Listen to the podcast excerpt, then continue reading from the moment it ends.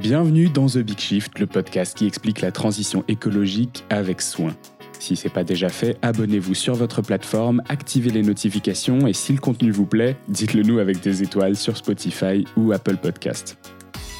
Et si on avait la possibilité d'avoir rapidement un autre modèle que la possession et la consommation? La surproduction étant un facteur d'émission de gaz à effet de serre important, quel serait le bon moyen de la réduire? Et vite, parce que évidemment on manque un peu de temps. La réponse de Clément, c'est le partage. Et c'est aussi la réponse vers laquelle se dirigent euh, certaines grandes entreprises de façon un peu plus lucrative. Entre servicialisation de l'économie, économie de la fonctionnalité de la coopération, économie du partage, les modèles possibles sont nombreux et à l'essai en ce moment pour être déployés. Et c'est ça qu'on vous explique dans tout cet épisode. Pour les plus courageux, on évoque aussi les barrières de ces modèles alternatifs parce qu'évidemment il y en a, mais assez tard dans l'épisode, je suis désolé. Bon mois d'août en tout cas et hydratez-vous. Place à l'épisode. Bonjour à tous, bienvenue dans un nouvel épisode euh, estival de The Big Shift. Si vous êtes des Haussiens, cet épisode doit vous surprendre à la plage ou euh, en train de passer du temps avec votre famille, avec vos amis. On va vous proposer un épisode euh, sur l'économie de la fonctionnalité sur la possession. On avait eu dans, le dans le podcast, on avait eu Marine Calmet qui nous a qui nous a parlé de droit de l'environnement et bah, en fait le fait que la possession dans nos sociétés occidentales est quelque chose de très culturel et qu'en fait bah, on peut réussir à à passer outre, bah, surtout on parlait beaucoup de possession foncière, mais voilà que c'était un des, un des accélérateurs du dérèglement climatique. Et donc voilà, on, on, continue un peu dans cette, dans cette lignée avec Clément Ostache que je reçois aujourd'hui. Salut Clément. Salut. Comment ça va? Écoute, ça va pas mal du tout. Euh, on sort tout juste de la canicule au moment de l'enregistrement là, donc il commence à faire meilleur. Et ça c'est plutôt chouette. Et euh, et puis je sors moi d'une belle série de de, fin, de journées de travail séminaire et, et, là je suis un peu plus posé donc euh, c'est ah, très bien pour moi. Super. Euh, donc on va parler d'économie d'usage, d'économie de fonctionnalité, tu vas nous définir tout ça, mais avant ça, est-ce que tu pourrais euh, me parler un petit peu de, de ton rapport à la, à la, situation climatique? Comment est-ce que tu te sens face à la, la, crise climatique, la crise de ressources, la crise énergétique qu'on vit en ce moment? Il y a un mélange de, de plusieurs sentiments il y a toujours de la peur. Il y a toujours de la peur parce que je sais qu'on va prendre cher, pour, euh, parler euh, un peu crûment. Et j'ai la chance de pouvoir faire euh, presque presque tous les jours, enfin oui, de travailler au quotidien à l'action contre le dérèglement climatique à mon humble échelle, et puis un peu moins au quotidien, mais, assez régulièrement quand même, à, à démultiplier mon propre impact en embarquant du monde sur des sujets qui pèsent et euh, alors c'est un, autre sujet que l'économie de la fonctionnalité, donc on n'ouvrira pas trop cette parenthèse-là, je pense, mais on, forme et on, on, fait passer à l'action euh, pas mal de monde sur l'urgence climatique justement. Et ça, euh, c'est ce qui euh, me permet de, de, cultiver la joie et donc de rééquilibrer un peu ces sentiments et de pas être juste dans la peur. Après la colère, la colère elle est passée. Euh, je crois que je suis un peu un peu plus en paix maintenant là-dessus. C'est marrant parce qu'avec la plupart des invités, le, le, passage à l'action, c'est souvent le, le déclencheur d'une sérénité un peu retrouvée. Euh, même si le constat est toujours le même, euh, même s'ils me disent, en fait, bah, euh, j'ai eu Maxence Cordier qui me disait, je suis, je suis absolument flippé et c'est ultra préoccupant à titre perso, mais le fait d'agir, même si c'est lui qui me disait que bah, au niveau individuel, les, choix sont limités, mais euh, cette action, qu'elle soit individuelle ou collective, et la plupart du temps, euh, collectivement, on apprend dans la fraise du climat, c'est ce qui nous aide le plus à surmonter, euh, de, de, créer des actions collectives, c'est ce qui nous aide le plus à surmonter ces, ces anxiétés. Mais effectivement, le passage à l'action, c'est souvent un peu le, le, la compensation première pour, pour, ne pas trop, pour ne pas trop stresser quotidiennement. Ouais, ah ouais c'est vraiment l'action comme meilleur antidépresseur climatique, je pense. Est-ce qu'on peut commencer peut-être du coup cette discussion sur euh, le rapport qu'on a à la possession? Donc, euh, je ne parle pas forcément de possession immobilière ou foncière, mais euh, notre possession matérielle. Quels sont les constats de notre, de notre système de, de consommation aujourd'hui? Les constats, on est dans une, culture de la propriété et pas du tout que foncière effectivement. C'est, on a besoin chacun de, son quelque chose. Euh, c'est marrant, dans les années 90, euh, on, on, en reparlait il y a deux jours, dans les années 90, euh, il y avait un téléphone pour la famille entière. Maintenant, chacun son téléphone. C'est difficile à concevoir un téléphone partagé pour toute la famille, et en plus qui est partagé pour l'usage du téléphone et l'usage d'Internet. Donc, si tu veux Internet, tu peux plus téléphoner. Euh, pour autant, dans les années 90, on était déjà dans une société de la propriété à plein d'égards. On voit juste que ça s'est euh, ça s'est renforcé, exacerbé juste avec ce petit exemple-là. Euh, on dirait qu'on ne peut pas envisager euh, l'accès, on va en parler, mais on peut pas envisager de, de, de, de jouir de quelque chose sans le posséder. Et euh, est-ce que tu as euh, des, des éléments qui peuvent nous aider à, à comprendre un peu l'importance de, de cette culture? Est-ce que déjà elle est strictement occidentale ou est-ce qu'elle est mondiale? Quels sont, quels sont les, grands chiffres en fait de, de, cette, de cette économie de consommation? Mmh. Alors je suis un je suis un sensible plus qu'un expert, donc je vais t'apporter quelques éléments que je connais ou que j'ai retenus, mais mais je, je, je suis pas un homme, enfin pas pour ces choses-là. Je pense pas être un homme de chiffres très très pointu. Euh, plutôt un homme d'image peut-être. Euh, alors chez nous, euh, dans notre civilisation et en particulier en France, je peux donner une image intéressante, c'est nos possessions, ce qu'on a chez nous dans un foyer moyen. si on prend le poids de tous les petits objets qu'on possède, c'est un hippopotame par personne. Par personne. En poids. Ok. Ouais, ouais, ouais. Donc, donc c'est assez impressionnant. Et, euh, et après, si tu veux savoir le, le, les ressources qu'il a fallu mobiliser, donc le nombre de, de kilos, de tonnes qu'il a fallu mobiliser pour produire tous ces objets, ben, tu multiplies par, alors de grandeur, c'est 16, 15, 16, quelque chose comme ça. Donc 16 hippopotames. Il nous faut 16 hippopotames pour créer un hippopotame d'objets qui, euh, qui sont utilisés peut-être euh, 3% du temps, 5% du temps, je sais pas. Ouais, alors ça dépend des objets. Euh, euh la, la, stat euh, un peu choc que tout le monde connaît, c'est c'est la perceuse qui sert plutôt une heure dans toute sa vie. Euh, une stat que, qui souvent étonne, c'est quand je parle des, euh, des euh, vélos. Mm. Et un vélo en France, c'est une heure par an en moyenne. Donc ça veut dire que ça dort 99,986% de son temps quand on, quand on fait le ratio. Et là, on se rend compte qu'on a une utilisation hyper inefficiente de nos ressources en fait. Mm on extrait, on produit des tas de choses euh, pour que chacun puisse posséder son machin et son bidule, euh, que ça soit son vélo, sa trottinette, euh, son rasoir électrique, tout ce qu'on veut, et, et on s'en sert quasiment pas. Pour la plupart des objets qu'on consomme, enfin, qu'on possède, on s'en sert très très très très peu. Ouais. Alors, si je prends l'exemple du rasoir électrique, je serais quand même mal de le partager avec avec, avec, avec mon voisin, par exemple, euh, et pas mmh. pouvoir l'utiliser quand j'en ai envie. Il y, a des, il y a des choses quand même qui sont un peu, un peu plus compliquées à partager aujourd'hui. Et je pense qu'effectivement, mais c'est un bon exemple de, euh, des barrières qu'on peut avoir aujourd'hui. On en reparlera tout à l'heure, mais, euh, mmh. mais peut-être qu'en fait, euh, dans cinq ans, ça me paraîtra évident que bah, sur le palier, on a, je sais pas, on a une serpillière pour les, pour les deux couples qui vivent sur le palier. On a peut-être les mêmes produits de ménage qu'on a en commun, j'en sais rien. Mmh. un aspirateur, une serpillière, fait toutes ces petites choses-là, effectivement, dans, tiens, c'est marrant, mais dans les bureaux, euh, dans les bureaux qu'on a pris à Euratechnologie à Lille, nos premiers, alors on a changé plusieurs fois de, de, box, on va dire, euh, chez eux. Euh, nos premiers voisins avaient, avaient un, aspirateur et nous avaient dit n'hésitez pas à venir le chercher quand vous en avez besoin. Et maintenant, c'est à notre tour. à la maison, on en avait un qui était vraiment plus du tout adapté à notre usage, et, donc j'ai ramené l'ancien euh, ici une fois qu'on a changé, enfin au bureau. Et c'est nous qui prêtons euh, l'aspirateur à nos nouveaux voisins. moi, le, seul exemple que j'ai en tête là-dessus, c'est euh, la tondeuse à gazon qui passait de main à main dans le quartier chez mes parents. Mmh. mais effectivement, ça, avait, ça avait du sens. Quoi.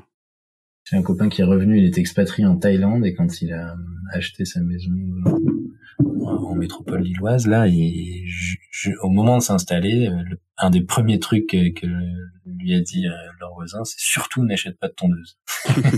mais quoi? Mais pourquoi? A dit oh, bon, on en a une, on l'a fait tourner à quatre ou cinq maisons, ça marche super. Ce serait couillon que t'en achètes une.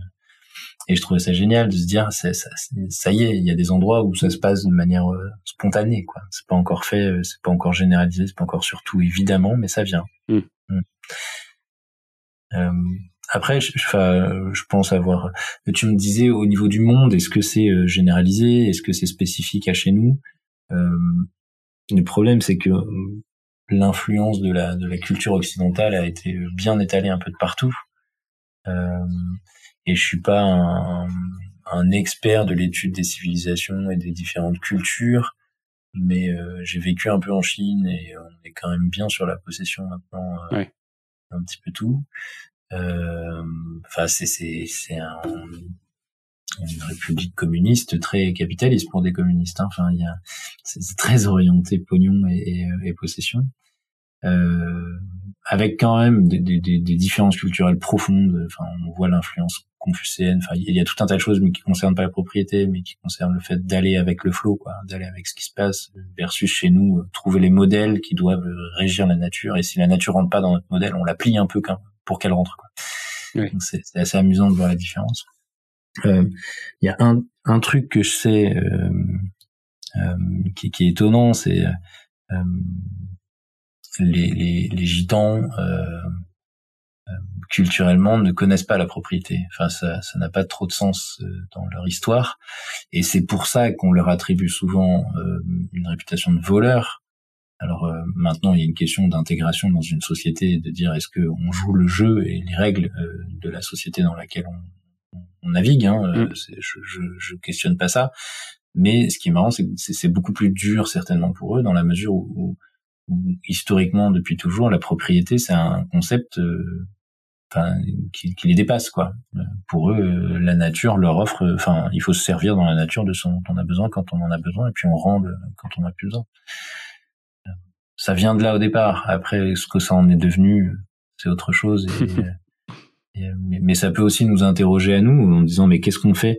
C'est toute la question de l'intégration versus l'inclusion encore un autre sujet que, que la possession quoi mais euh, est-ce qu'on impose à l'autre de s'adapter à notre manière de faire systématiquement ou est-ce qu'on peut aussi s'interroger sur la différence chez l'autre et comment on l'inclut et donc comment nous on adapte notre manière de fonctionner pour que la personne puisse se sentir bien chez nous? Complètement. Euh, tu disais que tu n'étais pas expert, euh, que tu étais plutôt sensible à la question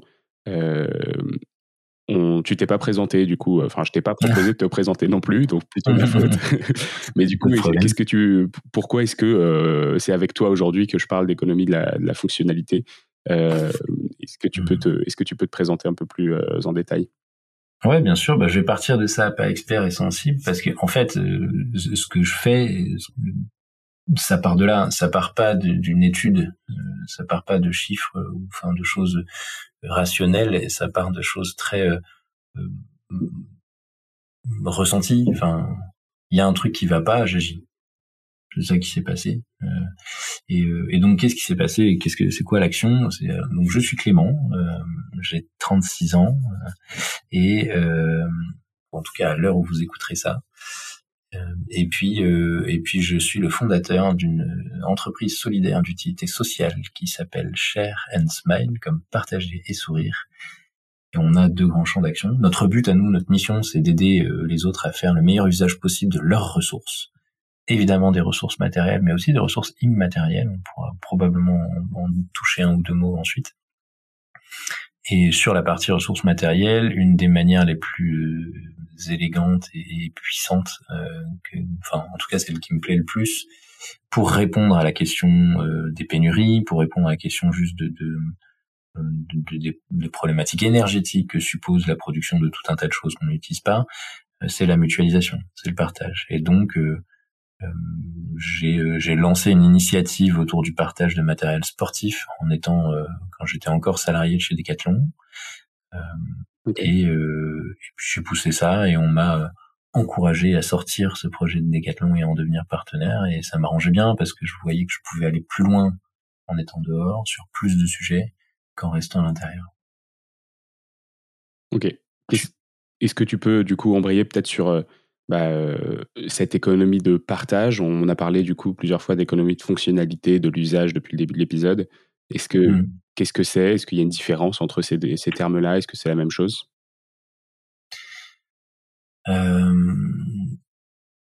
L'économie de la fonctionnalité, c'est l'ancien nom de l'économie de la fonctionnalité et de la coopération.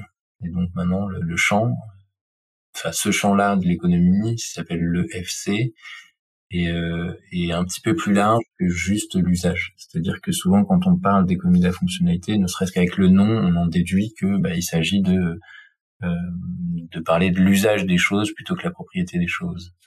Euh, c'est toujours vrai, mais le FC, fonctionnalité et coopération, nous invite à repenser le travail et à repenser euh, euh les modèles économiques euh, d'une manière beaucoup plus profonde que juste sur euh, est-ce que je vends ou est-ce que je loue. Mm. Un petit peu simple. Euh, et l'économie du partage, pour le coup, c'est un sous. Enfin, je, je, comme ça, je le qualifierais. Encore une fois, je, je témoigne euh, de, de mon expérience de faiseur plus que de mon savoir de savant. Et donc, l'économie du partage, je la classifierais plutôt comme une, une sous-catégorie de l'économie de la fonctionnalité. D'accord, ok. On peut louer, on peut, enfin tu vois. ouais, donc en fait un, un, je sais pas, un propriétaire de voiture qui mettrait en location sa voiture sur une plateforme euh, serait pas forcément, euh, fait pas forcément partie de cette économie de partage.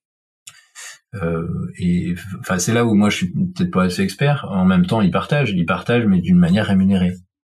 Euh, nous, en tout cas, enfin ce que nous, ce que moi je pousse dans Share Smile, c'est une forme de partage non rémunéré. En tout cas, pas en argent on reçoit plein d'autres choses que de l'argent et on s'enrichit peut-être beaucoup plus de, ce qu'on reçoit au-delà de l'argent, mais euh, du coup, il n'y a pas de location dans ce qu'on fait.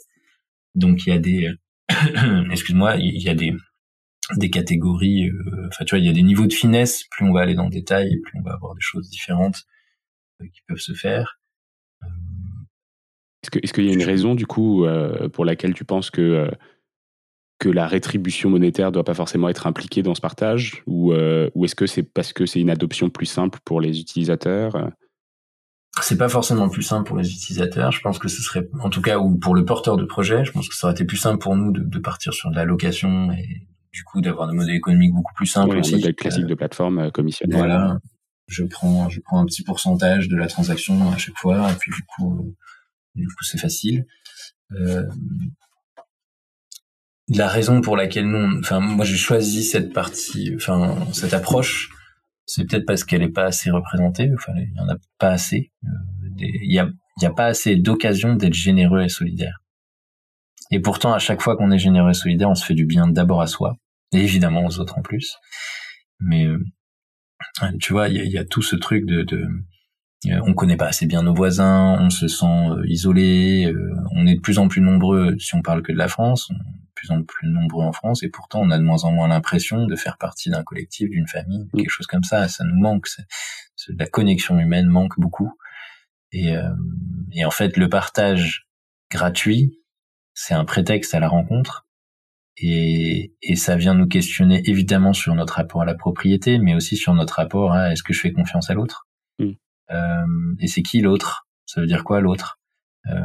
C'est mon voisin, c'est juste seulement ma bande de potes, c'est un inconnu total. Et même si c'est un, enfin, si c'est un inconnu total, est-ce que j'y vais? Comment j'y vais? Comment je me rassure?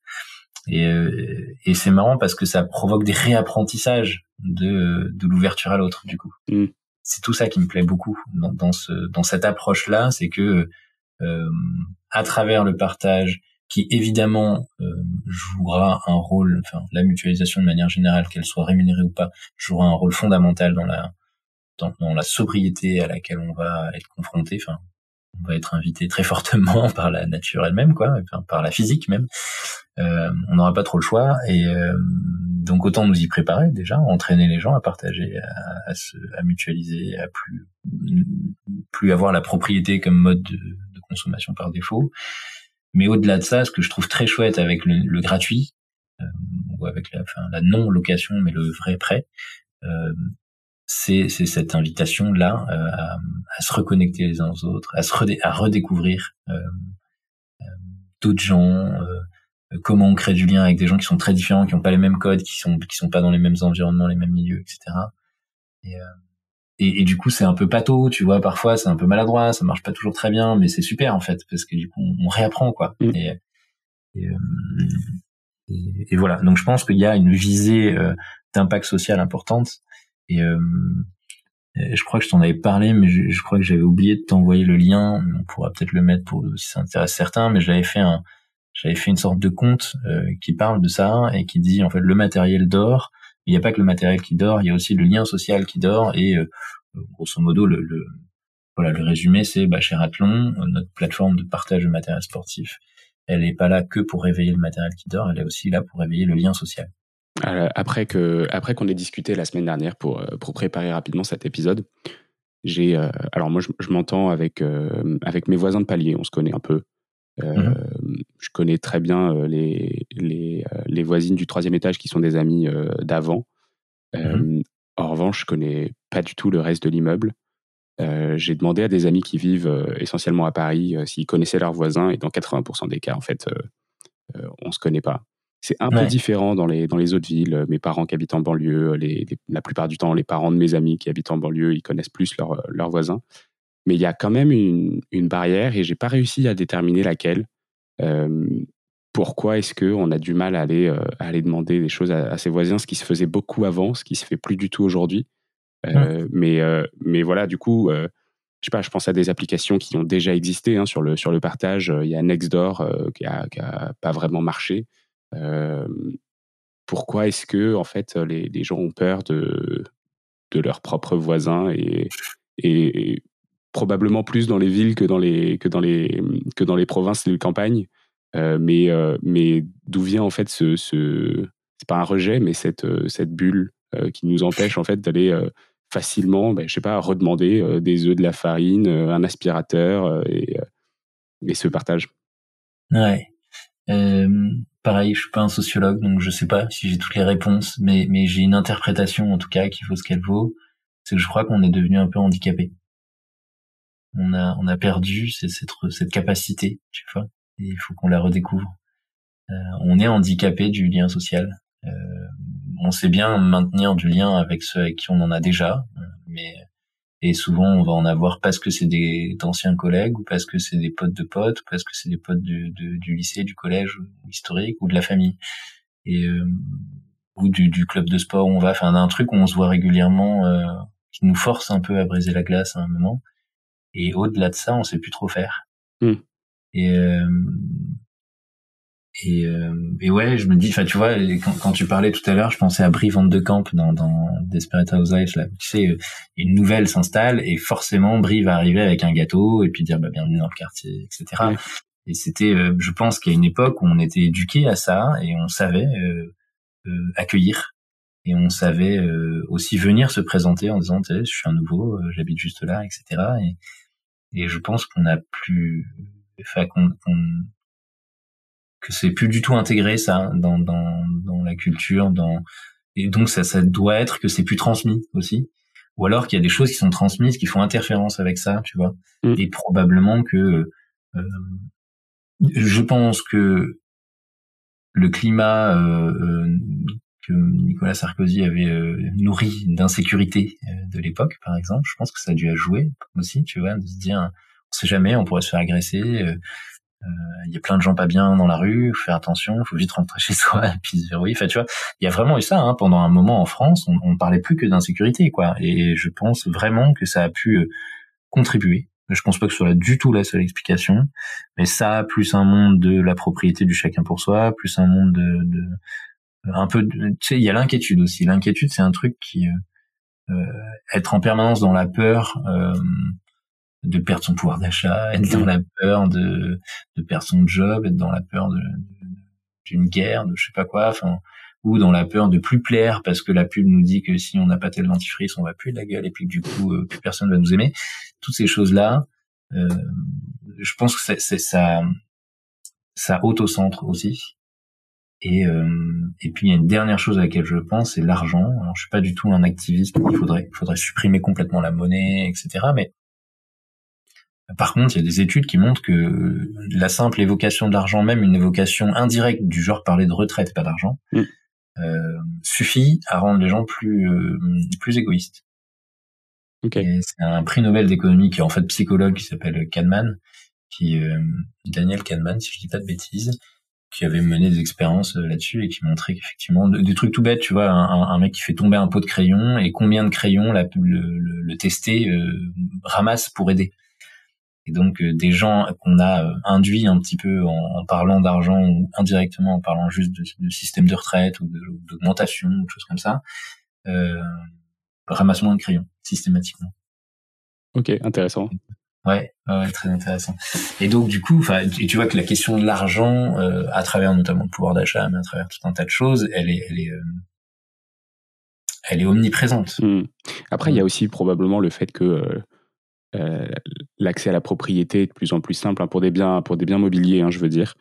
Mm-hmm. Quand tu regardes, bah, tu prenais l'exemple de la perceuse qui sert une heure dans la vie, mais en fait, une perceuse en, termes de pouvoir d'achat, il, y a 20 ans, c'était cher. Aujourd'hui, on peut avoir, on peut avoir euh, une, une, perceuse bas de gamme pour 30 euros et faire quelle est son heure de vie de toute façon dans l'année. Mmh. c'est le, le, résultat sera le même et donc c'est tellement plus facile d'acheter et de pouvoir se dire après je peux faire ce que je veux quand je veux. Ouais, y a... rendre accessible, c'était ça pendant longtemps. C'est un truc sur lequel j'ai beaucoup taquiné mes copains chez Decathlon en leur disant c'est bien. Il y a 40 ans, enfin maintenant presque oui, donc il y a 40 ans, dire on rend accessible le sport au plus grand nombre en rendant la propriété du matériel accessible, c'était dans c'était logique. Enfin, c'était dans la logique du temps. Euh, ça n'est plus la logique du temps. Rendre accessible, c'est pas rendre accessible la propriété du matériel. On peut enlever toute cette partie, toute la fin de la phrase, là, la propriété du matériel. Il n'y a plus besoin de ça. Ah, d'ailleurs, euh, est-ce que tu peux nous expliquer On vient, on vient de parler un peu de pouvoir d'achat, de un mmh. peu de ce côté euh, euh, un peu égoïste qui peut ressortir dès qu'on dès qu'on dès qu'on parle argent. Euh, là, on parle d'accessibilité. C'est quoi du coup la différence euh, et, et, pourquoi est-ce que en fait rendre l'accès disponible, c'est pas rendre l'accès à la propriété disponible? Bah, en, fait, l'accès à la propriété, c'est une manière d'accéder à une pratique, par exemple. Si on parle de sport, mais ça s'applique à n'importe quoi, mais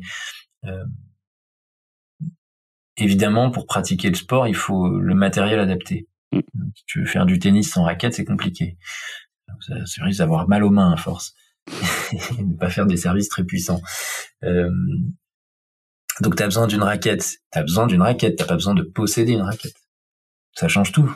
C'est-à-dire, en fait, j'ai besoin d'avoir une raquette en main le temps du match. Le temps de la séance, quoi. C'est tout de ce dont j'ai besoin. Et là, ça, ça, ça ouvre un champ des possibles en mais dans ces cas-là, ça peut être le terrain de tennis qui gracieusement prête les raquettes parce que de toute façon il est rémunéré sur la location du terrain. Euh, ça peut être euh, un magasin qui prête gracieusement parce que il se dit bah si la raquette il l'aime bien le jour où il pratique mmh. intensément il va l'acheter ça peut être de la location ça peut être Jean-Michel qui me la prête parce qu'il veut m'initier à, au tennis et que il veut pas que ce soit un frein. Enfin, il y a plein de manières ensuite d'accéder à, d'accéder à la pratique sans forcément devenir propriétaire. Et je comprends bien pour des pour des usages qui sont des usages nécessaires. Tu vois, on s'en fout de l'aspirateur qu'on utilise, on s'en fout de euh, j'en sais rien de, la voiture qu'on prend pour aller euh, pour aller euh, en week-end s'il y en a besoin parce qu'elle est prêtée. Enfin, en soi, que ce soit une C3, une, une 308, on s'en fout. Mm-hmm. La raquette de tennis, si tu as joué plusieurs fois, tu vas rapidement te dire ah ouais, mais en fait c'est pas il y a une raquette de tennis et j'utilise une raquette de tennis. Il y en a 100 euh, modèles différents. Euh, je, euh, moi, je sais que j'aime jouer avec ce type de cordage, ce type de tension, ce type de raquette. pareil, si, si je fais du vélo, en fait, bah, mon voisin, il peut me prêter un vélo, mais moi, c'est pas ce type de vélo dont j'ai besoin pour faire mon sport. Et, et je pense que en termes de, de, fonctionnalité, oui, c'est un vélo, mais pour les loisirs notamment, et quand on, quand on commence à aimer et à, et à s'impliquer. En fait, la, possession devient quasiment indispensable à cause de la, à cause de la spécialisation des, des, matériels aujourd'hui. Et, euh, les Decathlon, ils ont, ils ont effectivement, tu disais, ils ont rendu euh, la, la, la, propriété ultra accessible. Et en même temps, ils ont réussi à rendre la spécialisation des, des sports accessibles, par exemple. Ouais. Et, et en fait, je trouve que c'est super OK. À partir du moment où tu as ce niveau d'exigence, c'est que tu as un niveau de pratique euh, intense. Mm. suffisamment intense pour que pour que tu puisses faire la différence entre entre les, cordages d'une raquette par exemple tu vois. Enfin moi ça me passe parce que j'y connais rien. Tu vois tu me donnes n'importe quelle raquette euh, je vais voir qu'elle est très légère si elle est en carbone je dis oh là là enfin tu vois mais c'est tout. Et euh, et donc euh, à partir du moment où tu fais cette différence c'est que tu as une pratique suffisamment intense pour que ça soit beaucoup plus justifié de posséder je pense. Tu vois, il y a aussi ça. Et c'est, j'ai pas du tout un regard dogmatique de dire on devrait plus jamais rien posséder. Euh, et je pense que c'est, c'est plutôt se poser la question de est-ce que j'ai, enfin, est-ce que j'en suis là? Est-ce que j'en suis au niveau où maintenant c'est pertinent de posséder? Et ça, on se pose jamais la question comme ça en fait. Euh, si j'en suis pas encore là, tu vois, moi, je, je, je veux m'amuser à bricoler un peu, mais, mais euh, alors que comme il fait chaud, moi j'ai décidé d'aménager mon bureau dans ma cave et donc euh, c'est plutôt chouette, mais elle est pas très pas très aménagée encore, hein, donc il va falloir faire un peu de bricolage. Moi je l'ai je l'ai en visio, mais euh, vous aurez que vous aurez que l'audio. Et ouais, dommage, vous verrez pas la bas de cave. Et donc euh, il y a comment dire, il y a du boulot, tu peux le voir et et, pour autant, je suis pas encore un vrai bricoleur, tu vois. Et je sais pas si après ça, je vais faire des choses. Et donc, je vais plutôt avoir tendance à me faire prêter du matos adapté pour le coup, plutôt que d'acheter une pauvre perceuse à, 30 euros qui va jamais réussir à percer du béton de toute façon. Donc, euh, donc, euh, on va plutôt aller là-dessus. Et puis après, si j'y prends goût et si je me sens euh, compétent et qu'il y a d'autres choses à faire, peut-être que je vais dire, bah maintenant, ça vaut le coup d'investir. Enfin, tu vois, on est vraiment sur cette logique-là, de se dire. Enfin, moi, moi, en tout cas, je trouve chouette qu'on puisse, par défaut, se dire, euh, je, je, découvre quelque chose, je veux accéder à quelque chose, mais euh, c'est pas du tout la norme chez moi, c'est pas du tout une habitude ou quelque mmh. chose comme ça. Bah, dans ces cas-là, autant emprunter, autant euh, autant louer. Euh. Et pour le coup, ce qui est vachement intéressant aussi, tu vois, je reviens sur rendre accessible. On va revenir sur le sport. Euh, chez Decathlon, rendre accessible, euh, oui, les pratiques spécifiques pour les gens qui sont d'un certain niveau, ils vont investir. Et il y a une logique de montée en gamme, mmh. du coup. Tu vois, la logique quand on prend par la clé de la propriété, euh, on va dire un débutant va acheter un vélo un peu tout pourri, par exemple, et puis après il va monter en niveau, en intensité de pratique, et il va monter en gamme. Il va prendre un milieu de gamme, puis après quand il commence à devenir vraiment exigeant, il va prendre en haut de gamme. Ce qui est couillon, c'est que quand tu prends un débutant, tu lui donnes euh, un vélo qui est un peu tout pourri. Mm. Donc tu facilites pas l'apprentissage, tu rends pas accessible la pratique, enfin tu rends moins accessible la pratique. À l'inverse, si on est dans l'économie de la fonctionnalité, si on vend l'usage par exemple, ou si on vend, enfin, on peut envisager de se dire et pourquoi pas pour les, les, les premiers pratiquants leur amener des vélos beaucoup plus beaucoup mieux pensés pour leur confort notamment et pour qu'ils se sentent sécurisés. Et là, d'un coup, on favorise l'accès à la pratique on rend accessible la pratique. Et, euh, et c'est ok parce que évidemment que ça coûte plus cher mais comme il n'a pas besoin d'acheter la bécane euh, et qu'on se dit qu'on va plutôt euh, s'y retrouver en la louant par exemple bah dans ces cas-là on peut se permettre d'apporter plus de valeur même si le coût de revient n'est pas le même. Mm, mm. et, et, ça ouvre un champ des possibles vachement intéressant pour aller travailler une, une accessibilité démultipliée tu vois.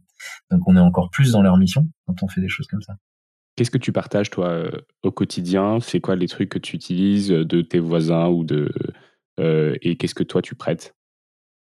Je prête, bah là, je m'apprête à, prêter une raquette de paddle voilà, j'ai prêté souvent à l'époque pas mal de vélos et maintenant que je suis un peu excentré je, suis un peu un peu plus en banlieue de Lille, on, on m'en demande beaucoup moins. ce que je prête alors je sais pas, je pense à un truc, tu vois, qui était qui était intéressant, mais pendant un moment j'étais euh, euh, parisien et j'avais pas besoin de ma bagnole et pendant deux ans, je crois, j'ai prêté ma bagnole à un copain. Ok. Euh, enfin, je me disais, bof, j'en ai besoin une, deux fois dans l'année, au pire il me la passe à ce moment-là, quoi. ça peut être beaucoup. Enfin, en fait, moi, si on vient me demander, je prête à peu près tout. Bon, ma compagne, c'est peut-être c'est peut-être la limite, mais, mais, mais je considère pas que je la possède en même temps. Euh, si euh, si on vient me demander, je prête à peu près tout et je suis probablement un plus gros emprunteur que qu'un prêteur parce que du coup je suis très décomplexé avec ça. Ouais. Euh, et euh, et je me et, et, les gens me le rendent bien, c'est-à-dire que en fait la plupart des gens sont contents de rendre service. Et donc on a souvent une sorte de, de d'autocensure à dire bah non je vais pas les emmerder ou je sais pas quoi mais en fait ils sont contents donc, euh, ce qui se prête, ce qui s'emprunte beaucoup, moi j'emprunte, j'ai beaucoup emprunté des, des échelles, des, des, euh, des tailles haies. Alors j'avais un pauvre taille électrique, mais qui était, était un peu limite pour la haie qu'on avait euh, avant de déménager, par exemple. Et j'empruntais chaque année à mon voisin un taille haie thermique. Et puis je lui mettais, je faisais un petit plein de carburant de temps en temps pour le remercier. Enfin, ça me paraissait logique en même temps. Et parce que parce que mon taille était pas du tout adapté, mais je trouve j'aurais trouvé ça dommage d'en prendre un autre quoi. Donc voilà, ça peut être un petit peu de tout. Euh, je prête mes bureaux. J'ai par exemple un copain qui a, qui a, travaillé chez nous pendant un moment et qui euh, et qui revient euh, régulièrement se poser pour bosser depuis chez nous. Tu vois, je suis très content qu'il se sente à la maison comme ça. ouais, ça peut être un petit peu de tout. Mais je pense que j'en prends plus que je prête. bah après, en fait, effectivement, quand on quand on commence à évangéliser le, le, non-besoin de propriété, évidemment, bah, on est le premier à acheter moins et donc on est le premier à avoir besoin d'emprunter peut-être par rapport à des gens qui n'ont pas de problème avec, euh, avec l'achat. Ouais, ouais, certainement. Mmh. donc ça, c'est au niveau individuel. Euh, on parle beaucoup en ce moment, alors on a pas mal parlé de Decathlon déjà, mais euh, de lancement de nouveaux modèles de consommation par les, par les grands distributeurs, par par les marques euh, qui tournent plus autour de l'achat, mais alors de, la fonctionnalité, mais la plupart du temps sous forme, sous forme d'abonnement. Est-ce que c'est quelque chose qui est, euh, euh, enfin, qui, qui, qui, est voué à être ultra, ultra accepté et, complètement normal? Est-ce qu'on en est encore au début? Où est-ce qu'on en est? J'espère que ça deviendra ultra accepté, voire la solution par défaut. C'est un peu ce qu'on disait, ou la solution pour démarrer.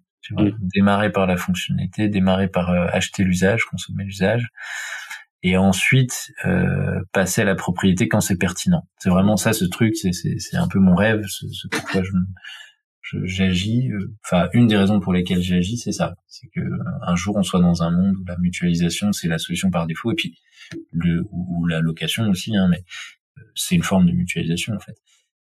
Et puis, bah, la propriété passe quand, enfin, on passe à la propriété quand ça devient pertinent. Euh, est-ce que c'est ce qui va se passer euh, Donc je l'espère, mais je je, je je peux pas prédire euh, l'avenir plus que nos économistes qui se trompent à chaque fois. Donc euh, non, ça, personne n'est capable de prédire.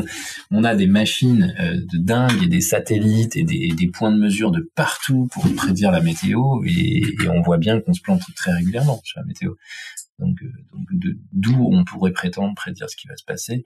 Je l'espère et j'agis pour, et je vois qu'il y a de plus en plus de gens qui agissent pour, et je vois que ça glisse, que ça bouge vers ça. Donc il y a de bonnes chances, enfin, il y a de bonnes chances que ça arrive, et il y a de bonnes raisons de se réjouir que ça glisse vers ça. Ça, pour le coup, je peux l'affirmer. Euh... J'en parlais avec euh, avec Michael Roguet, qui est euh, oui. le directeur de la transition énergétique et écologique chez chez Boulanger. Euh, qui me disait qu'ils étaient en train de transformer un peu le, le business model complet de l'entreprise. Ça paraît énorme quand on parle d'un distributeur qui a plus de 10 000 salariés.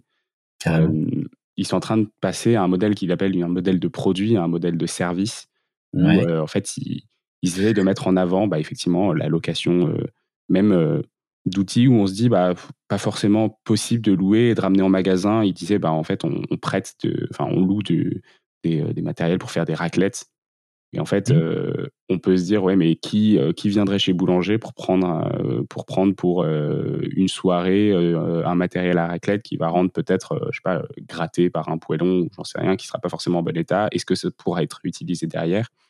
Et c'est des, des, très gros enjeux pour des distributeurs qui ont toujours été habitués à vendre des, des produits en parfait état. Mmh. Et, et, j'ai l'impression que c'est une grosse, grosse marche encore à monter. Quoi. Ouais, mais ce qui est super chouette, c'est qu'il la travaille. Tu vois, Mika est super là-dessus. Enfin, on parlait des appareils à raclette, c'est rigolo. On, a envisagé notamment des choses, et d'ailleurs ça se travaille euh, avec Decathlon notamment, euh, de se dire que ça peut, enfin que, que après, euh, ça peut ne pas être que le, distributeur qui devient prêteur. Tu vois, ce grosso modo, l'idée c'est de se dire on va louer certaines choses on va peut-être en prêter certaines autres euh, dans certains cas pour des durées différentes euh, parce que parce que ça nous intéresse de faire plus de liens rien que ça tu vois ou ça nous intéresse de récompenser la fidélité de certaines personnes à travers ce genre de choses d'action. Et du coup cette notion de fidélité euh, et de programme de fidélité est en train de muter vers une notion de programme d'engagement dans laquelle on t'invite toi-même à devenir acteur. Et donc pas juste je consomme donc j'ai des points donc j'ai des privilèges mais j'agis donc j'ai des privilèges ça, représente, enfin, comment est-ce que ça se concrétise? Comment ça, ça, se concrétise? Bah, tu vois, avec Decathlon, on va, enfin, avec un magasin là en pilote, on va lancer un, un, un petit, euh, un petit dispositif où euh, Donc eux, ils ont un nouveau programme d'engagement, Decathlon, où mm. quand tu achètes des trucs, tu as des points, mais quand tu fais du sport, tu as des points aussi. Quand tu fais des choses responsables pour la planète, tu as des points aussi. Et du coup, euh, se prêter du matériel sportif, euh, c'est clairement dans la ligne de la mission de Decathlon de rendre accessible le sport au plus grand nombre, durablement en plus, et ça concerne la planète, donc c'est super. Donc il n'y a pas de raison de pas euh, récompenser ça. C'est un peu ça la logique. Et donc l'idée, c'est de se dire, bah si tu fais partie du programme de fidélité de ce magasin et qu'en plus tu t'inscris sur Sheraton, euh, tu vas euh, à chaque fois que tu prêtes du matériel gagner des points. Et Sheraton qui est du coup une des briques de Share Smile. Oui, c'est pardon, c'est notre plateforme de partage de matériel sportif entre particuliers qui changera peut-être de nom dans les mois à venir, mais qui historiquement, comme j'avais créé chez Decathlon, c'était appelé Sheraton et quand quand j'étais sorti, j'avais demandé aux utilisateurs s'ils voulaient qu'on change le nom, ils ont dit non non on l'aime bien, donc, on l'avait gardé. Euh, donc, euh, donc voilà, il y, a des choses comme ça qui sont en train de se, mettre en place. Et avec Michael, on avait, euh, on avait imaginé un petit peu le même genre de solution en disant mais finalement si les enfin si les personnes enfin les membres d'un programme de fidélité se prêtent entre eux euh, c'est aussi moins de sollicitations du magasin pour prêter et donc ils jouent le jeu de quelque enfin ils deviennent acteurs ils jouent le jeu et on peut les récompenser à ce titre là quoi je savais même pas que vous connaissiez, tu vois. Euh, ah oui, euh, on s'est pas du tout, on n'est pas du tout rentré en contact via via Michael, donc euh, c'est marrant. C'est vrai. Après, économie de fonctionnalité à Lille, bon, c'est pas une niche, mais mais c'est pas non plus énorme. Non, après je connais pas tous les gens de l'écosystème lillois qui agissent pour pour transformer les modèles économiques, mais j'en connais quelques-uns effectivement, et puis qui est très chouette. Est-ce que tu veux nous parler peut-être un peu de, de, de Share and Smile Comment est-ce, qu'on peut, est-ce que n'importe qui peut s'inscrire Comment ça fonctionne mm. Euh, quel est le business model autour? Ça marche. Euh, je, prends, je fais une mini parenthèse juste avant parce que je voulais souligner que tu as parlé de servicialisation. Ce que Michael a dit, c'est on veut changer de modèle et on veut on veut rentrer dans un modèle de service et ça c'est super important. C'est l'économie de la fonctionnalité et de la coopération. Elle est pas là juste pour dire on va vendre l'usage, mais par contre c'est une invitation forte à servicialiser justement. C'est-à-dire plutôt que de devenir, enfin d'être sur un modèle économique industriel de volume on va plutôt penser le service. Qu'est-ce qu'on peut ajouter? Comment on peut démultiplier la valeur qu'on apporte à l'autre? Euh, En gros, démultiplier le ratio valeur apportée sur matière, on pourrait dire, tu vois, sur matière mobilisée. Et, ça paraît compliqué à mettre en place, et pourtant, euh, Decathlon, du coup, qui a fait un, essai sur quelques magasins en Belgique, je crois, où en fait, euh, ils mettent ils mettent euh, donc des, des paliers de d'abonnement à 20, 40 et je sais plus combien d'euros qui donnent accès donc à un plafond de valeur de, de mhm. matériel sportif. Donc euh, pour 20 euros par mois, vous pouvez euh, échanger pour 400 euros de matériel quand vous voulez, etc. Mhm. C'est un peu le Netflix du sport hein, qui sont en train de tester. Et, en fait, ouais, exactement. Et, et en fait, ils, ils disent que c'est ultra rentable. Donc, c'est probablement compliqué à mettre en place parce que ce sont des flux logistiques qui sont complexes. Mais, euh, mais, mais en fait, c'est pas uniquement. Euh, euh, c'est pas uniquement pour le, pour le bien de la consommation, c'est effectivement bénéfique pour les marques, bénéfique pour alors, ceux qui se lancent sur des nouveaux sports et qui, qui ont envie de tester. Mmh et puis, effectivement, bah, ça a un impact fort sur la production a priori. Mmh. Oui, ça va, être, ça va être chouette. En vrai, ils sont encore en train de tous de chercher les paramètres de l'équation, un petit peu que, comment on va faire pour que ça, pour que ça soit rentable. Euh, Decathlon fait beaucoup de choses autour de la location tout court aussi, mm. courte durée, longue durée, etc.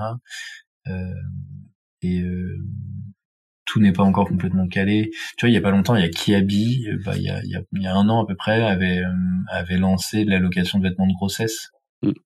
Et finalement, ils ont arrêté. C'est le même groupe, c'est euh, Mulier, du coup. Ouais, c'est l'écosystème Mulier, là. Hein, Boulanger, Kiabi, Decathlon, tout ça, c'est le Mulier.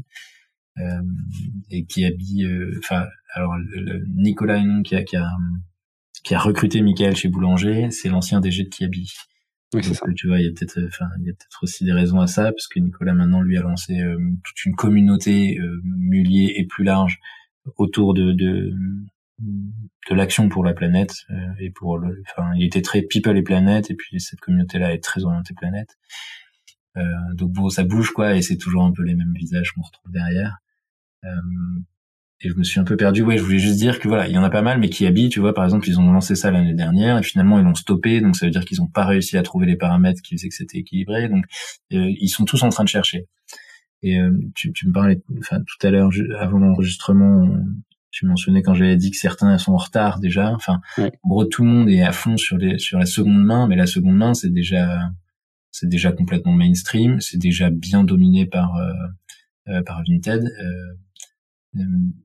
Euh, euh, si on est juste à se dire il faut qu'on fasse la seconde main, on est déjà en retard.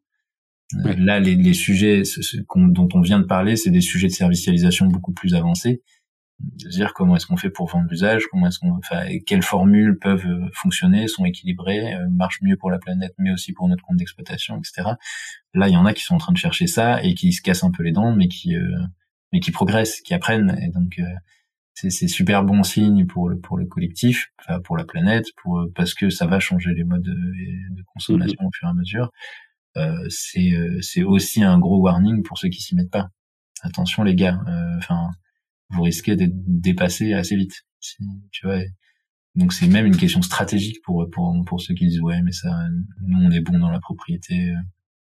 Ouais, c'est intéressant. Alors, j'avais, j'ai un peu peur aussi d'un, alors je sais pas dans quelle mesure c'est sur tous les secteurs, mais d'un emballement euh, où en fait finalement, bah, cette euh, accessibilité fait que euh, il y a plus de valeur à l'objet si tu veux et donc euh, il y a mmh. plus on prend plus soin on abîme parce que en soi fondamentalement c'est pas à moi je, je, paye un abonnement cher et tu vois je pense aujourd'hui c'est assez répandu hein, les, les, les, téléphones en abonnement il y en a beaucoup qui n'achètent plus leur téléphone et qui en fait ont un abonnement à 30 euros par mois pour avoir le dernier téléphone et qui en fait ont la possibilité de changer tous les ans et demi tous les deux ans de téléphone parce qu'en fait ils sont dans l'usage et donc la, propriété du, matériel n'a pas de sens et fondamentalement, du coup, on peut changer ce matériel beaucoup plus régulièrement.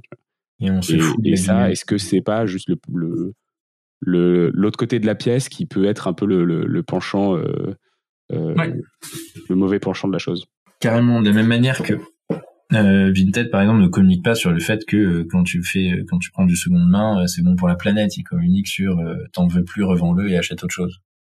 Donc consomme encore plus, plus vite, raccourcit les cycles. Donc le message est complètement à l'opposé de ce que j'aurais voulu qu'ils mettent, euh, parce qu'ils auraient pu, tu vois, en disant mais en fait, euh, dès que tu utilises Vinted, t'es un, t'es un soldat du climat, c'est trop bien, tu vois. Mm. Non, c'est pas ça qui se passe. Euh, et donc il y a une enfin, il y a potentiellement une intensification des rotations, alors que bon, on aurait pu quand même garder un peu plus longtemps. Enfin, tout un tas de choses comme ça. Euh, Enfin, excuse-moi, je, je, je, refais le tri dans mes idées parce que j'avais pas mal de réactions à ce que tu disais. Euh, il y, a ce côté, moi, c'est un sujet pour lequel, euh, enfin, il y a eu une vraie réflexion, notamment, tu vois, sur Sheraton, il y a souvent eu l'idée de dire, mais si on faisait des casiers connectés, euh, dans lesquels on pourrait laisser les objets euh, sportifs et du coup les gens pourraient venir se servir, etc. Euh, d'ailleurs, il y a un copain qui s'appelle Yann Lemoine euh, que tu pourrais euh, que tu pourrais même interviewer, qui est super chouette et qui, qui a un projet qui s'appelle les biens en commun. Et la proposition, c'est celle-là, c'est de dire on met un aspirateur, une planche à repasser, un, un, fer à repasser, tout un tas de trucs comme ça dont on n'a pas besoin tout le temps, tout le temps, dans des casiers en bas de l'immeuble. Et puis quand on en a besoin, on va le chercher. C'est très sympa, mais moi, il y a un truc qui me gêne, c'est justement le fait qu'on qu'on se déresponsabilise sur l'état du matériel potentiellement euh, à partir du moment où on dépersonnalise euh, le prêt. Euh, et donc moi ce que j'ai observé c'est que quand des gens empruntent à quelque chose et pas à quelqu'un, c'est un peu comme quand on loue une voiture, il y a assez peu de gens qui font attention en prenant un dos d'âne. Mm. en montant un trottoir, ils disent oh, je m'en fous, ça va pas se voir de toute façon, on contrôle à la fin. Donc ils, bourrinent quoi. Et euh, alors que si, si, si, je te prête ma voiture, il y a des chances que tu veuilles en prendre soin parce que c'est moi. Et, euh, donc avoir un visage en face du partage, euh, ça change beaucoup de choses, je trouve. Et, et donc j'ai toujours été très très vigilant à ce que les partages soient personnifiés. Tu vois, à ce que systématiquement c'est bien à, quelqu'un qu'on emprunte et pas à une institution. notamment, on, on, tu, tu m'as demandé de parler de modèle économique, je, vais le mentionner un petit peu, mais sur la partie partage, comme on a une plateforme complètement gratuite, sans revente de données personnelles, sans publicité et, et sans transaction entre les utilisateurs, donc sans, euh, sans, sans, captage d'un petit pourcentage de ces transactions, il a fallu être malin euh, pour trouver d'autres manières de, de, se rémunérer là-dessus. Et une des manières, c'est de permettre des communautés de partage privées pour les collaborateurs d'une entreprise ou d'un site ou des choses comme ça. Et euh, certains de nos clients, c'est euh, les gestionnaires d'un site où il y a un certain nombre de personnes. Donc, je pense au directeur d'un entrepôt logistique ou alors ou la, par exemple, il y a la, directrice du site où tous les informaticiens ou presque de Decathlon sont en métropole lilloise. Et, et eux mettent à disposition un parc de matériel à leurs collaborateurs. Et mm. donc, on pourrait se retrouver dans ce cas-là, tu vois, de se dire, mais finalement, c'est pas quelqu'un, c'est l'entreprise qui me met à disposition, et donc je m'en fous un petit peu. Et d'ailleurs, on a eu des écarts comme ça au début. Des gens qui rendaient des vélos euh, dégonflés sans prévenir, ou des choses comme ça. Et en fait, on a, on a toujours voulu que, quand c'est le site qui, enfin, qu'il y ait une personne relais, que ça soit à l'accueil ou que ça soit quelqu'un d'autre de l'équipe, euh, qui prête et qui donne la clé de l'antivol et qui fait un petit brief et qui, il y a un vrai échange entre des personnes. Et ça, c'est vachement important pour moi. Euh, et le dernier truc qui m'est venu quand tu m'as parlé de ça, c'est que moi, je me suis rendu compte que j'ai longtemps été euh, euh, euh non matérialiste. Je, je, mm. je ne suis pas un matérialiste. Euh, du coup, c'est d'ailleurs difficile pour mes proches de, de, de, me faire des cadeaux, parce qu'ils savent jamais trop quoi m'offrir. Et maintenant, je me redéfinis, enfin, j'ai une nouvelle définition du matérialisme dans laquelle je me retrouve, c'est prendre soin du matériel pour éviter de devoir le remplacer. Donc j'étais non matérialiste, du coup je prenais pas soin du matériel parce que je m'en fous du matériel. Pendant longtemps c'était ça. Et donc je pouvais abîmer des choses parce que parce que je faisais pas assez attention. Et maintenant je commence à, basculer en sensibilité sur ça, en me disant non en fait les choses, même si je me considère pas comme matérialiste, je dois les chérir, les soigner, les choyer, euh, juste parce que c'est des ressources qui ont été mobilisées et que plus longtemps on les maintiendra en état et, et plus on, on agira pour la planète. Mm, c'est complètement mon point de vue et d'ailleurs on, me reproche souvent de faire un peu trop attention à mes affaires euh, parce que j'ai pas envie de les remplacer. Mm. Euh, on me reproche d'être un peu trop soigneux. Et, du coup c'est un autre regard, tu vois, c'est pas le, Enfin, je le vis beaucoup mieux que, que ce regard de matérialiste qui, qui prête de l'attention aux choses. C'est pas le sujet en fait. Je m'en fiche d'avoir des choses ou de pas avoir des choses, vraiment. Mais par contre, si j'en ai, bah, c'est une lourde responsabilité. Tu vois, il y a ça qui est en train de venir chez moi. Mm. C'est marrant. Euh, et donc euh, voilà pour les petites euh, les petites réactions à ce que tu venais de dire. Et puis comme tu m'avais invité un peu à parler de chez Oui, du coup juste avant ça, euh, je, rebondis sur ce que tu dis parce qu'on parle beaucoup de choses matérielles et tu disais partage de choses immatérielles aussi. Mmh. à quoi ça correspond Et parce que évidemment là il y a moins ce il y a moins ce problème de mise en état de de est-ce que enfin de faire attention. Qu'est-ce que qu'est-ce qu'on prête qui est immatériel? Euh, qu'est-ce qu'on prête qui est matériel? On peut prêter euh, des talents, par exemple, des expertises? Euh, donc nous, on a lancé une plateforme de partage de talents, enfin de mise à disposition de main d'œuvre. main d'œuvre, je trouve ça un peu, pas très valorisant, mais, mais le terme légal juridique, c'est la mise à disposition de main d'œuvre à but non lucratif. J'ai oublié temporaire, mise à disposition temporaire de main d'œuvre à but non lucratif. Euh, mais on, on, on, essaye de favoriser les, les, vases communicants entre des employeurs pour euh, des problématiques de sureffectifs, sous-effectifs, euh, qui peuvent se compenser et qui pourraient permettre de sécuriser des emplois et en plus de, de créer des échanges, des transferts de culture, tu vois, mm. entre des établissements. Mais ça peut être aussi juste pour des problématiques de, de pénurie de certaines expertises ou de j'ai besoin ponctuellement de cette expertise-là, de ce talent-là, mais ça se justifie pas que, que que je recrute quelqu'un euh, durablement là-dessus. Euh, ça peut être à l'inverse aussi, tu vois, je discutais avec une encore une enseigne de la galaxie Mullier, mais qui voulait valoriser les talents de ses collaborateurs. Donc là, c'était plus pour les euh, les valoriser vraiment et puis les faire se sentir euh, désirables et, et valables. Et, et donc là, l'idée, c'était qu'ils puissent mettre leur expertise à profit d'autres de temps en temps pour se faire valoriser à travers, ces, à travers ça. Je trouvais ça assez chouette. Et euh, donc voilà, il peut y avoir ça. Nous on agit là-dessus. Il peut y avoir tout un tas de choses. Hein. Ça peut faire le partage d'expérience, le partage de, de enfin l'immatériel. C'est, c'est, ça touche beaucoup à l'humain. Euh, et du coup je me régale avec ça. Mais du coup c'est souvent moins moins catégorisé, moins moins fort. Après tu vois il y a un truc sur lequel on travaille beaucoup, mais qui est je sais pas si on doit parler de partage, mais on travaille beaucoup sur le sur l'immatériel à travers l'intelligence collective d'un côté et il s'agit de partager son intelligence, on pourrait le dire comme ça, mais il s'agit de, de, de, de, combiner des choses qui euh, se seraient pas combinées toutes seules spontanément. des idées, des sensibilités, des choses comme ça, et de faire quelque chose de nouveau, de plus, de plus profond, de plus large, de plus fort, de plus tout ça. Un peu le 1 plus 1 égale 3, tu vois, mm. qui est un peu bateau à dire comme ça, mais, mais qui se vérifie vraiment quand on a les bons outils d'intelligence collective. Et, et ça, c'est très intéressant, parce que c'est le C de EFC, c'est la coopération, en fait. Et, euh, et on se rend compte que euh, l'économie de la fonctionnalité toute seule, ça, elle, elle, clopine un peu, c'est un peu boiteuse, c'est c'est euh, il y a d'énormes sujets de, de, repenser les coopérations, les interactions. À partir du moment où on va parler de partage, à partir du moment où on va parler de, de, de, comment on vit mieux ensemble, comment on, on fait mieux ensemble, euh, comment on intègre nos, nos externalités dans nos modèles économiques, bah pour ça il va falloir coopérer.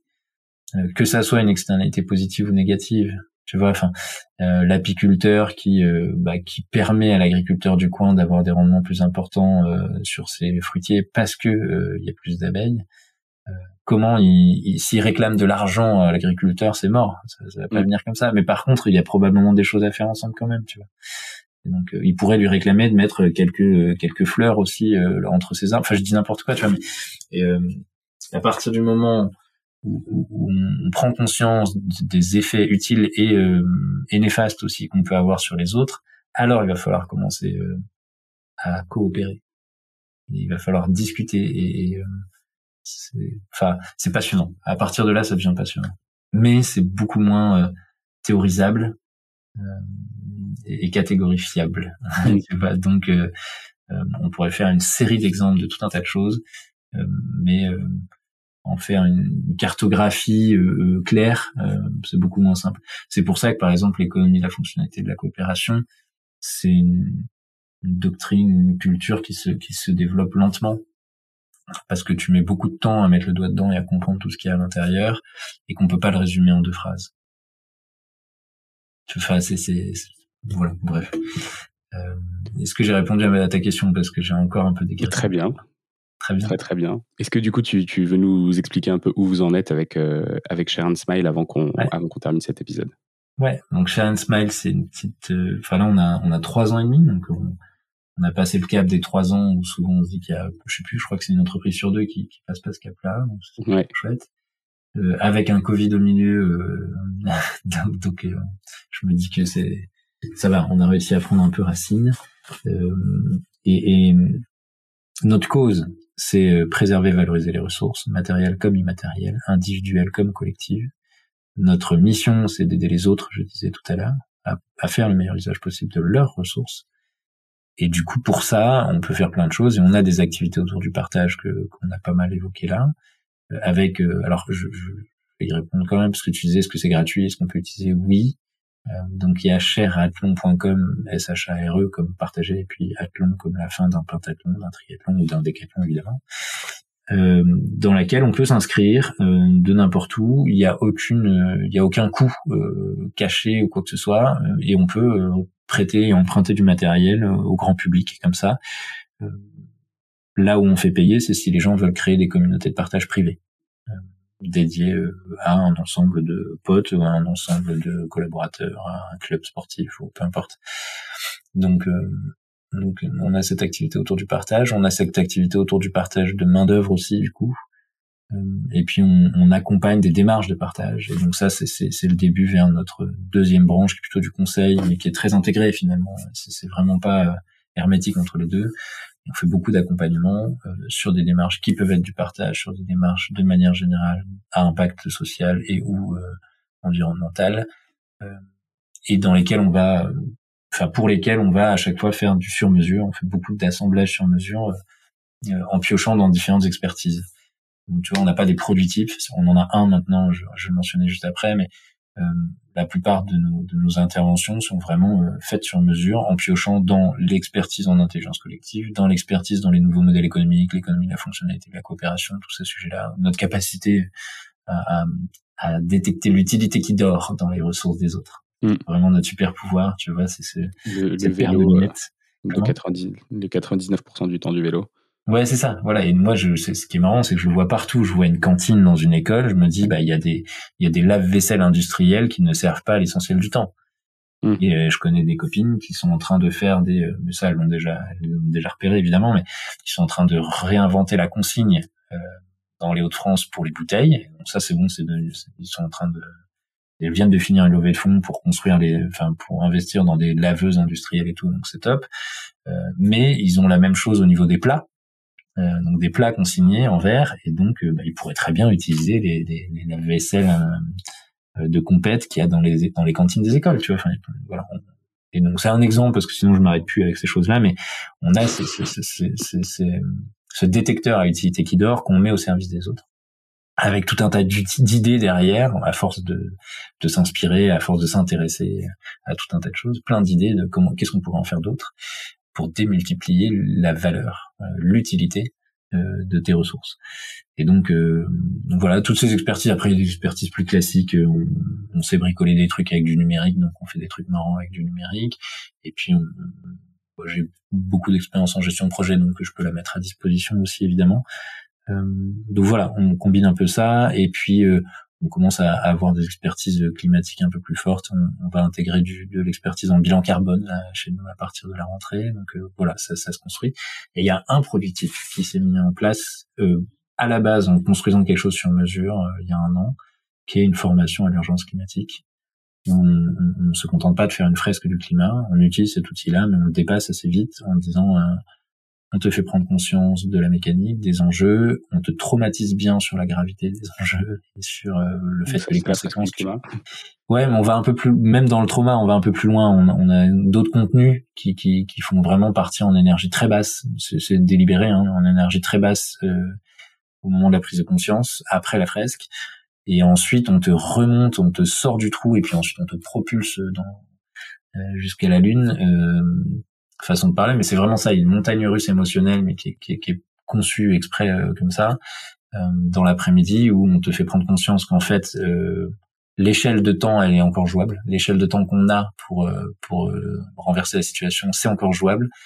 Et et puis voilà un plan, notamment avec la, on utilise notamment la fraise de renaissance écologique qui gagnerait à être plus connue, et que je t'invite à aller regarder si tu connais pas.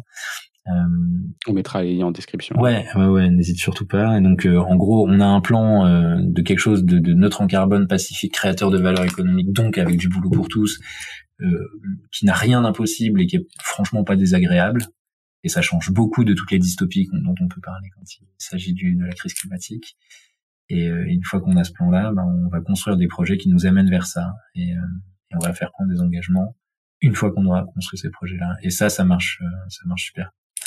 Donc, euh, donc tu finis en énergie très très positive à la fin de ce truc-là. Et je pense que c'est c'est ce qui fait que ça a beaucoup de succès aujourd'hui et que c'est devenu un produit standard, c'est que il y en a plein qui nous ont appelé en disant on veut la même chose que ce que ce que t'as fait avec Rodolphe, est-ce que tu peux nous lancer Et puis puis hop, c'est parti quoi. Hmm. Donc ça, ouais, ouais, ouais, c'est chouette. Donc voilà pour Share and Smile et pour, ce qu'on fait. Donc euh, après il y a des infos sur shareandsmile.org évidemment. Il y a un chantier perpétuel, donc il y a des pages très bien faites et des pages encore très brouillons. Je m'en excuse, mais notre manière de fonctionner, on est en, en permanente euh, réinvention. Donc on n'est jamais complètement propre et complètement fini dans ce qu'on fait. Et, euh, je l'assume.